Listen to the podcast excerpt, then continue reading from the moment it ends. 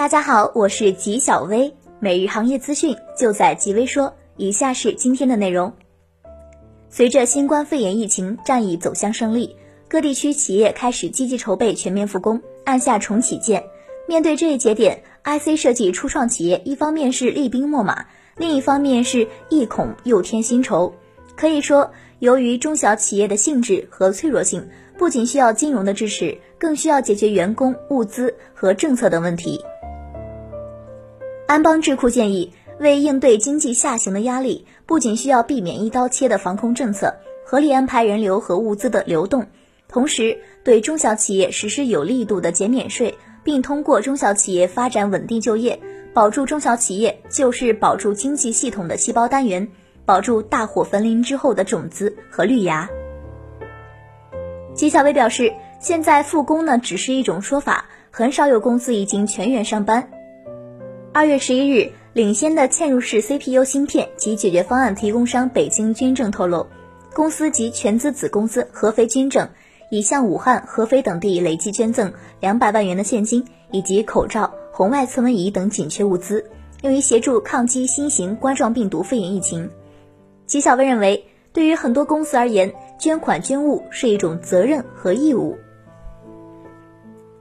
二月十三日，A 股窄幅震荡，三大指数小幅回落。在行业板块中，半导体及元件板块迅速拉升，其中兆易创新涨幅超百分之九。股价创历史新高，每股报收为三百一十七点九六元，总市值为一千零二十点七三亿元。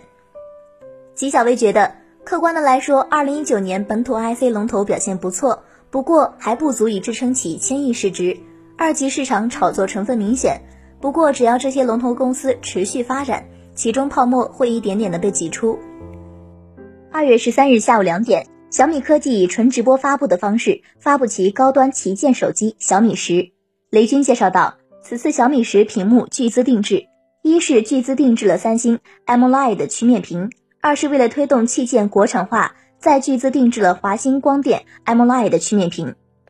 金晓薇认为，本土手机品牌越来越重视本土供应链，相对而言，还是本土供应链更加安全，也更加可控。